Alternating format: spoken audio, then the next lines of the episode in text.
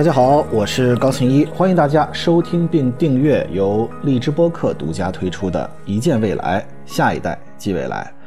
今天呢，哎呀，这个我刚才录的时候，突然间发现这是我应该录的是第九十七期，那么 马上就要到一百期了，九十七、九十八，这个星期，下个星期就是九十九、一百。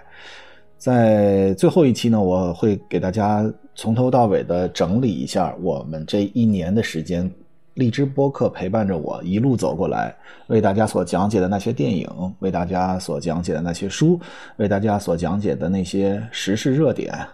跟大家交换的一些。想法，我们一开始呃做这个励志播客的时候是想做一见未来，是要给孩子们读的。但是汉堡包这一年 努力的成长，但是我估计他还听不懂任何的一个字，主要都是。感谢大家这一年的陪伴啊！最后的一期啊，我会跟大家呃系统性的分享一下我的大致的想法。那么今天呢，我们聊什么呢？因为在前两天我们刚刚开完今年的中央经济工作会议，那么有一些非常重要的内容，我想用这一次的一点点的时间来跟大家呃分享一下，和我们呃一起去分析一下。实际上。呃，我们能够看到，其实我上一次跟大家来分享的是中概股，中概股呃面临的一些问题。我们有二百七十家现在还在纳斯达克上市的中概股，他们呃目前的状况以及他们呃目前所处的一种环境，会不会退市啊？会不会回到香港市场啊？会不会？呃，回到 A 股上市啊，等等等等的这一系列。那么，我们先从上一次，因为上一次的时间有限，我们没有说完啊。我们先从这个中概股说起，因为中概股和国内资本市场，包括北交所的设立，实际上是非常有关系和非常有逻辑的。包括呃，我们最后引出的是中央工作会议的这一次的内容啊，在几个方面，比如说对于未来科技的发展是有什么样的引导作用，比如说对于双碳，也就是碳中和和碳达峰。呃的规划是什么样子的啊？那么首先我们看这个中概股，中概股首先大家都知道啊，这是中美博弈的一个大的环境。那么呃所遇到的问题呢，其实包括最近美国又弄了一个黑，这个也不叫黑名单吧，他弄了一个这个名单啊，我们又有好几个大疆啊之类的原发性的呃科技创新型企业啊又上榜了啊，它上榜了之后就限制美国的企业。能够跟这样的公司产生任何的业务关联或者任何的资本关联，换句话说，呃，这从根本上断绝了这些公司能够在名单上这些公司能够在美国资本市场上市的可能啊。那么，呃，这个名单很愚蠢啊。其实我们可以分析，其实，在当年啊，这个我我们国家的发展是经历过几个过程的。首先，我们成了一个世界加工厂，经常我们会说 “Made in China”，这实际上是个劳动密集型的时代，也就是我们有很多的。呃，打引号的叫便宜的、廉价的劳动力被这个美国或者欧洲看上了，说我们可以在很多的鞋啊，我们可以在中国来做呀，对吧？那么随着我们呃社会文明程度的不断的发展，随着我们的科技创新的步伐不断的加加深，我们慢慢变成了到一个资本密集型的时代。资本密集型时代呢，其实我觉得呃特别。明显的一个大潮就是结合了互联网革命和移动互联网革命，我们开始出现了这个 BAT，对吧？实际上，美国当时已经有了每一个都有对标的美国企业，然后美国就说你们是抄我们的，对吧？你们抄了我们的形式，可是中国有巨大的市场，中国有巨大的服务基础，中国还有巨大的勤劳的人们，对吧？你说同样是一个美团，同样是个送外卖的，你为什么在美国送外卖那么高的价格呢？为什么你就不能风雨无阻呢？前两天连线跟佑佑王佑佑连线，他说他现在呃在美国，他是在他是凤凰卫视驻纽约的呃华盛顿的记者。他说现在他们叫一个外卖啊，都得先琢磨琢磨这个外卖送餐的费用，因为原来可能呃在媒体的收入。起码外卖自由是达到了，现在他们外卖又不自由了，因为他外卖的费用是非常的高，他会算我去到你现场吃和我叫外卖到家里的费用之间的差额是多少。所以你说同样的一种，在我们的社会里面，对吧？这个呃，当然我们的骑手这发展的过程里面也有其他的问题，比如说骑手过于赶时间啊，可能这个交通事故啊，或者说呃对骑手的压力啊，有人说这是内卷，但是这是发展中的过程和问题。但是我们经历这个资本密集型的时代呢，是什么呢？就是因为我们有巨大的市场，我们有很多呃支持资本发展的钱，同时呢，那也是一个呃全球化和中美当时其实呃，美国可能还没有意识到我们在科技原创、本源性创新的领域里面对它造成的威胁，而呃，他们更多的其实是用资本的力量去，无论是绑架我们还是支持我们啊，反正他是要分享中国经济高速发展的，呃，分一杯羹啊，他要得到这个资本利得。那么，所以呢，那个是时候呢，就大量的公司在美国上市啊。这个话其实是，呃，庞哲老师，就是凤凰卫视驻这个华尔街的首席记者，他在呃对谈的过程里面说的，说他当年啊开始，因为他庞哲老师是前辈，庞哲老师一直在华尔街工作，然后呃也看到了很多的中资企业到美国去上市啊，到纳斯达克呀，然后呢，他呃就给我们讲说。因为中国企业的高速发展，造成了美国的资本大量的，只要是中概股就大量的追捧，因为它的发展的这个曲线是非常的迅速的。大家知道，一个能够有巨大的市场的支撑，然后同时又当时所谓的在纳斯达克上市的这种光环，那么一个公司可能能够无论在任何一个地方，无论是社会资源，还是它的供应链资源，还是它的资本资源，其实它能够有更多的收获，进而呢，它就会。大肆的取得更高速的发展，那么这样的更高速的发展是一个非常可怕的事情，造成了啊很多的资本往里涌入。那么涌入了之后呢，纳斯达克的其他美国人说，在美国的一些科技创新的中小企业，因为没有这么高速的发展，所以就被中国的中概股给挤了。那么如果这二百七十家你们中概股都离开了我们纳斯达克，我们这些美国原创创新的科技公司就会有资本的曙光。多么可悲的一件事情啊！竟然是要让我们离开了，你们才能有。就自由竞争不是你们所提出来的吗？对吧？那么，呃，但是现在的问题就是，他意识到了我们开始技术密集型的创新体制的时候，美国就开始动摇了，因为这动摇了他过去的几十年的根本。同时呢，美元和这个呃石油又是绑定在一起的，所以。呃，如果我们继续依赖于石油资源作为经济发展的根本，依旧绑定美元作为一个支付体系的话，那么这个世界经济还是在美国的控制之中。为什么欧洲大肆的支持呃碳中和、碳达峰？为什么我们也积极的参与？其实某种程度上是摆脱呃对石油的依赖，摆脱对这个化石的能源的这样的依赖。因为在新能源领域，在风能啊，那么在太阳能、光伏领域里面，中国都是世界领先。我们不仅仅是技术领先，我们还可以向外出口整个技术解决方案，我们还可以向外出口设备。同时，我们在这个技术积累的基础之上是非常大的，而且我们中国幅员辽阔，我们有很大的太阳能的基础，有很大的风能的基础，所以能够支持新的能源的方式啊，这是我们其实大家要在战略的领角度去看，为什么我们会支持碳中和和碳达峰这样的方式。但是，呃，这个说远了，我们是拉回来继续讲说中概股啊，就是在美国上市中概股，现在都在寻找备选的上市的这个渠道。那么，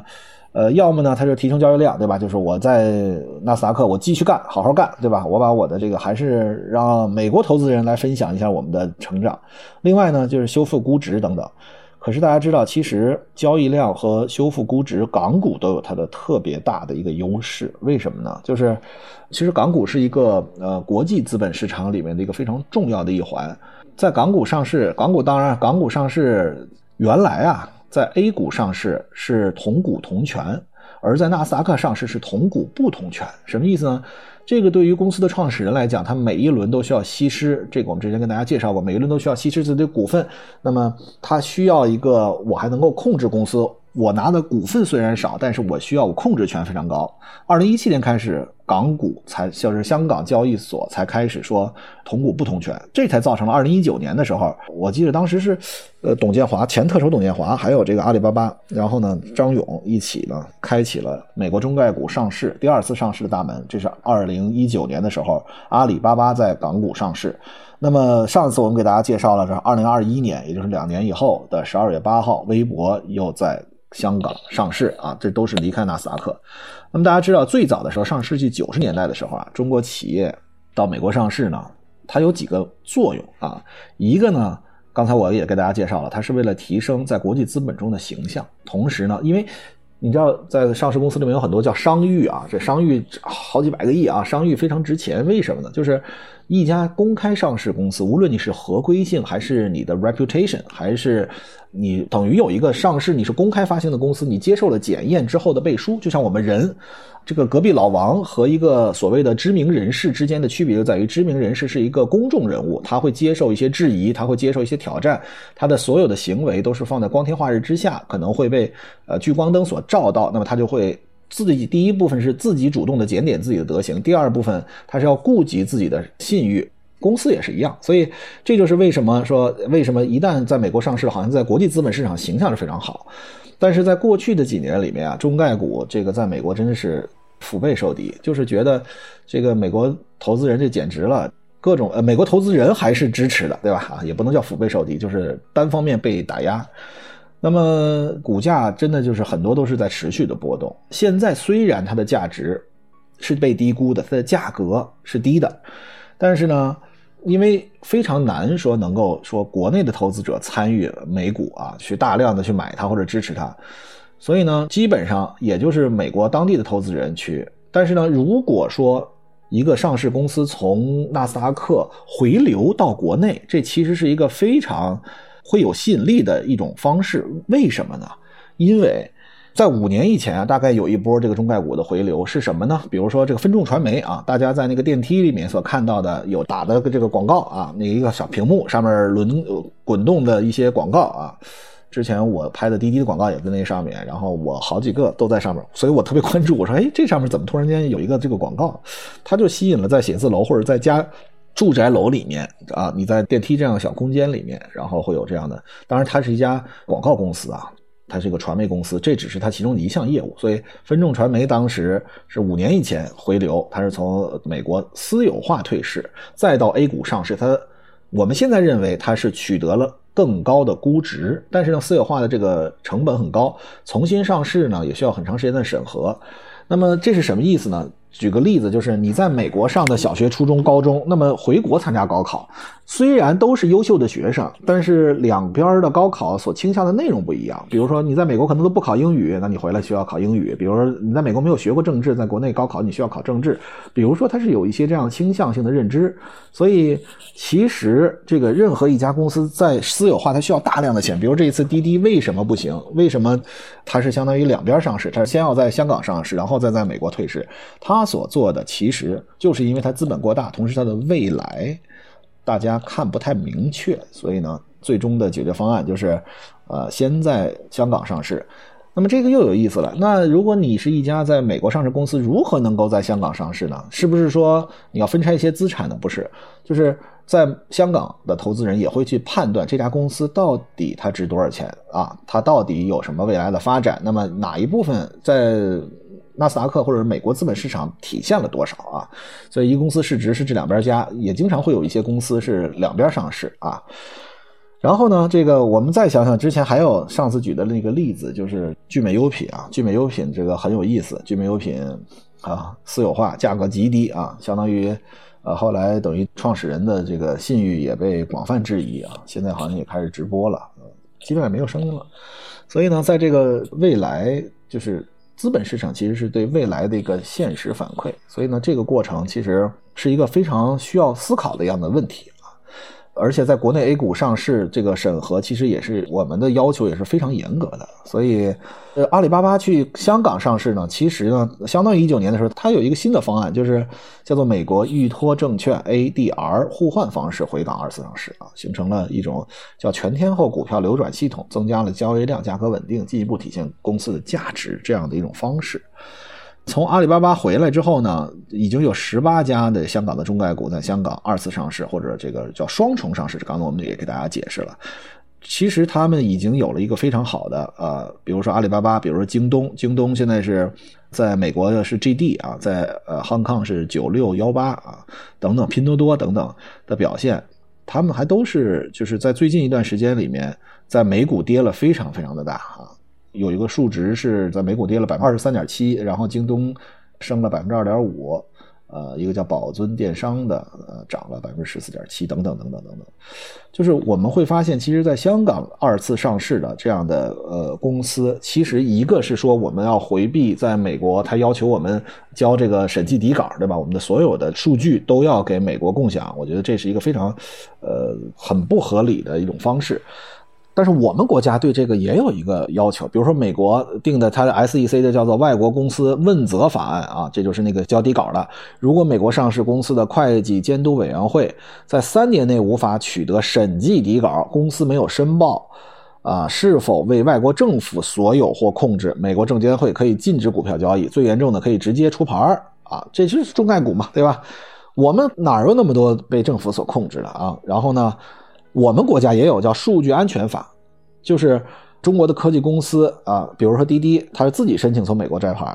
其实很多中概股是需要一个上市的信道，尤其是涉及到很多国计民生的大数据的科技公司。那么在美国退市之后，其实去香港是一个非常好的方式。香港第二上市，它本身就有优点，就是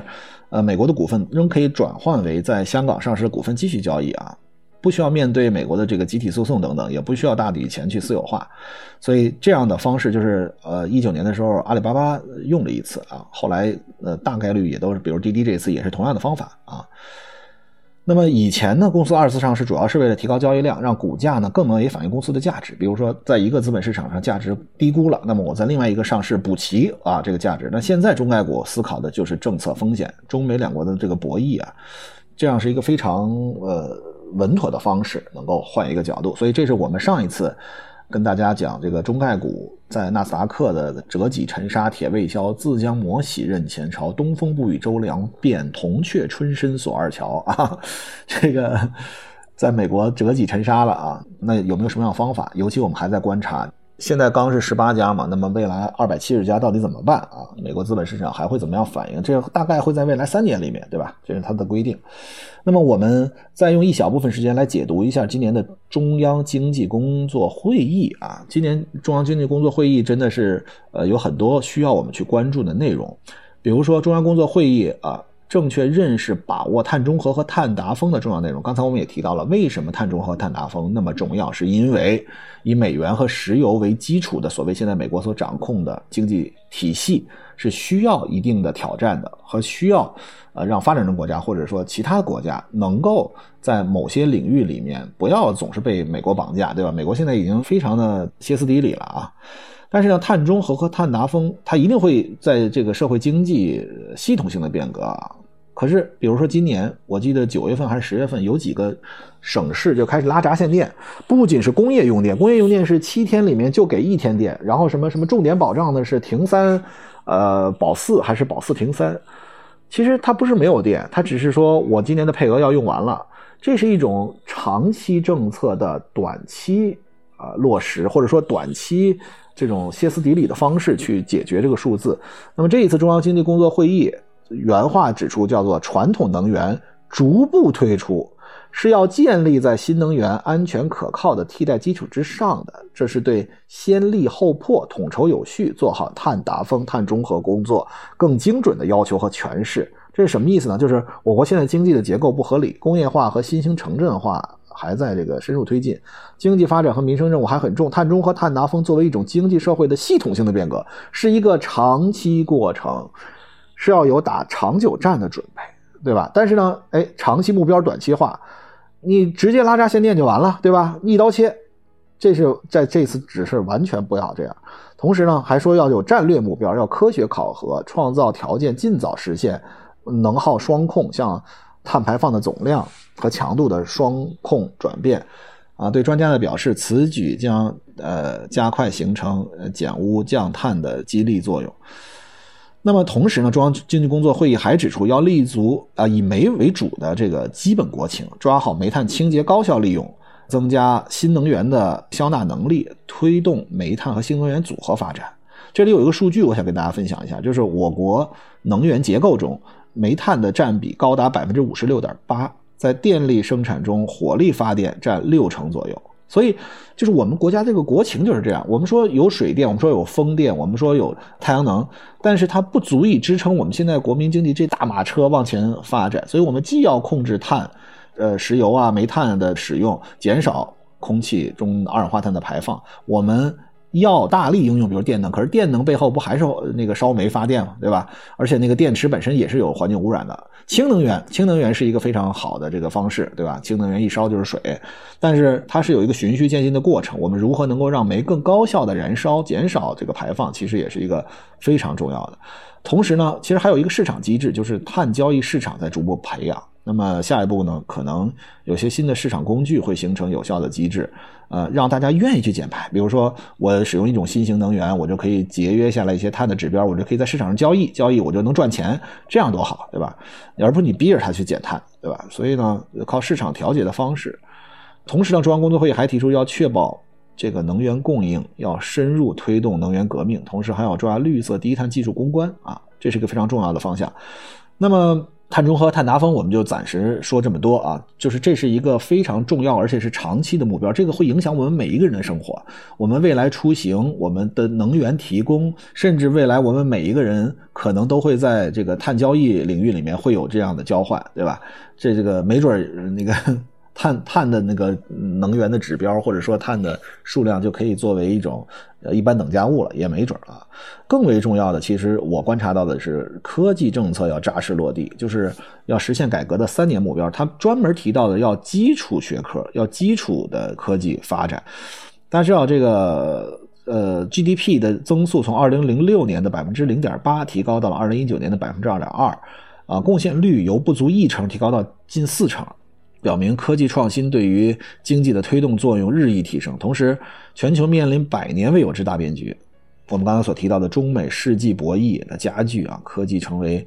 国家间竞争的焦点。我们已经到了一个科技为核心的竞争时代，已经不再是我们是劳动密集型或者资本密集型，已经是科技密集型了。这必有一战啊。那么我国现在科技创新面对什么问题呢？一个是国内。基础研究投入不足，第二是创新主体发展面临较多问题，第三是人力资本有待于持续提升。这其实就是把问题说的非常的准确，就是我们基础研究非常一般，我们能够回答的一些问题，要么是抄作业抄来的，对吧？我们仿效，比如美国的一些商呃商业模式，那么我们自己原创的动力其实真的有很大的差距。所以中央经济工作会议连续两年提出制定基础研究十年规划。突出了对基础研究的高度重视，同时新增要实施科技体制改革三年行动方案，反映出科技政策要扎实落地的紧迫性。第二，在支持创新主体方面，会议他强调了企业创新的主体地位，新增发挥好国家实验室作用，重组全国重点实验室。科技部有五百多个这个国家重点实验室，然后国家实验室。工业和信息化部也有一百多家，他现在提出来的叫做全国重点实验室，同时要推进科研院所的改革。这是二零这个二零年开始，国家作为重大科技创新组织者的提法，就是这件事情其实会造成了有很多我们新的，比如说国家。象限的一些财政支持啊，一些比如说资金的划拨的方式，其实啊，原来我们都是国家队，比如说有这个这个核高机的专项啊，有这个八六三，有九七三，都是专项面对一些问题所投入很大的财富，然后去研发。那么现在我们要重新整合国内这样的方式，其实这是给很多的基层科研工作者一个很大的期待，就是。呃，包括我们在高校，包括在科研院所呀，会有一个新的改革。所以我们觉得这次中央工作会议在呃双碳和科技领域里面，确实有一些新的举措和一些新的提法，也是我们非常关注的。好，今天我们就先聊到这里，谢谢大家今天的陪伴，我们下次再见。